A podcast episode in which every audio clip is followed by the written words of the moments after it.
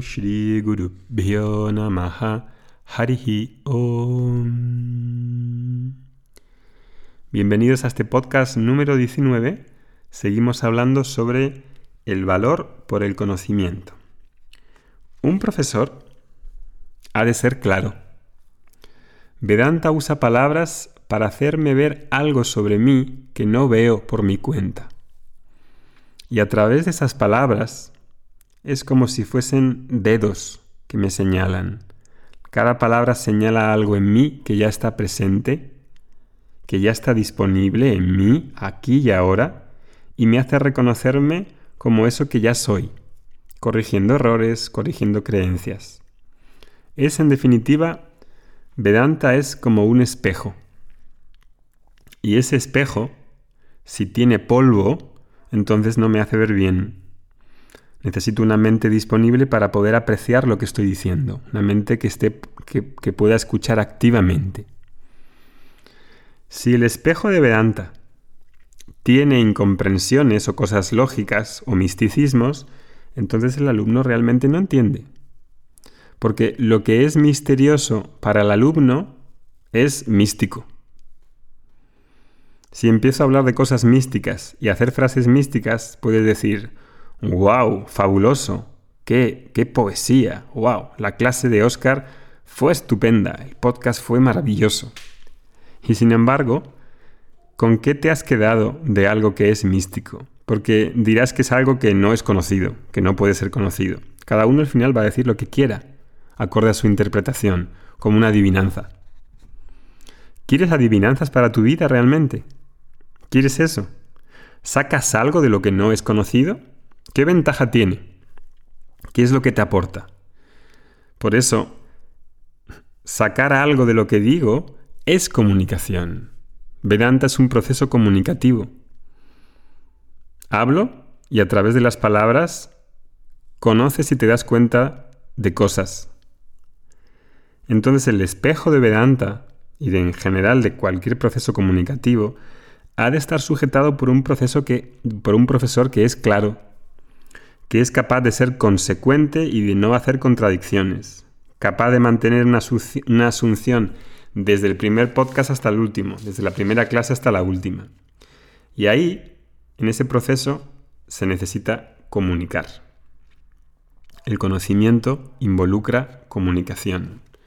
Y aquí es donde hay una, una especie de, de de dudas, ¿no? De confusiones. Hay muchas disciplinas para purificarse, muchas. La cultura védica está repleta de disciplinas para purificarse. Pero la purificación no es conocimiento, no quita la ignorancia. La preparación y la purificación son pasos previos al conocimiento. Si eres capaz de entender eso, has dado un paso cuántico. Entonces vamos a ver en la tradición que tenemos disciplinas como yapa. Por ejemplo, yapa es repetir un mantra en el que invoco una serie de cosas y durante un tiempo estoy concentrado repitiendo algo para poder concentrarme. El beneficio que pueda obtener de eso es variable. Puedo obtener más relajación, concentración, estar conmigo mismo, más paz. Ok, bienvenido todo eso, siempre lo vamos a usar porque siempre va a haber una necesidad de madurez y de purificación para la persona. Pero eso no es conocimiento. Y si no, puedes demostrarlo de esta manera. Imagínate que quieres conocer la ecuación energía es igual a masa eh, por aceleración al cuadrado. Y repites, como un mantra, Energía es igual a masa por aceleración al cuadrado. Energía es igual a masa por aceleración al cuadrado. Energía es igual a masa por aceleración al cuadrado. Y lo repites muy deliberadamente y de una forma muy sincera. ¿Tú crees que vas a conocer qué es la energía? Repitiendo E es igual a mc al cuadrado. Y no estoy tratando de de tirar por tierra ninguna disciplina ni herir a alguien que, se, que haga este tipo de prácticas. Esa no es mi intención en absoluto. Es hacer ver cosas que a lo mejor estoy casado con ellas y ver que pueda tener la expectativa correcta de lo que me pueda dar una disciplina. Entonces, claro, cuando se trata de conocimiento, conocimiento involucra ¿qué? Involucra una enseñanza sistemática. Imagínate que ese mismo profesor de física, del que quieres conocer qué es la energía, porque claro, para conocer qué es la energía, no puedo repetir energía, energía, energía, energía, energía. Eso no da conocimiento. Y lo sabes muy bien por la experiencia.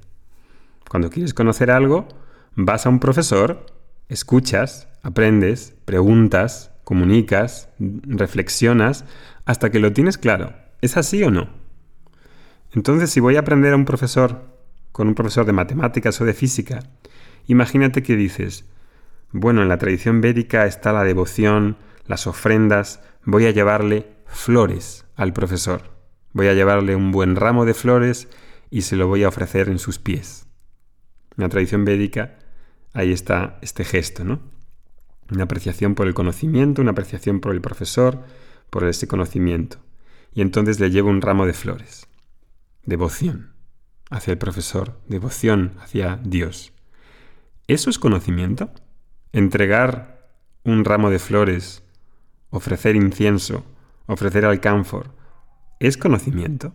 Absolutamente no, no es conocimiento. Puedo llevar un ramo de flores como un gesto que me puede permitir relajarme, confiar, tener un valor por el conocimiento, pero el conocimiento al final ¿Qué es lo que va a involucrar? Pues va a involucrar un proceso sistemático de enseñanza. No es tampoco una charla. En conocer algo implica una exposición prolongada a una serie de temas.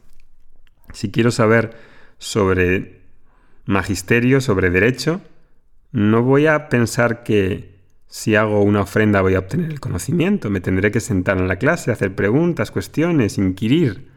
¿No? Es así. Entonces, ¿por qué tengo una expectativa equivocada y errada sobre el conocimiento espiritual?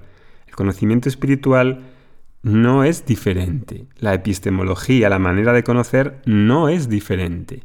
El asunto es diferente, pero el modo de conocer no es diferente. Espero que esto os haya aclarado algo y cada vez uno tenga claro cómo es el proceso de conocimiento y un valor por el conocimiento, porque mientras que no vea esto, no me puedo comprometer seriamente con, con adquirir el conocimiento. Voy a tener una serie de trampas, una serie de fantasías, que si no son vistas por lo que son, no se explotan como una pompa de jabón y entonces tienen un efecto negativo en mí. Shanti Shanti Shanti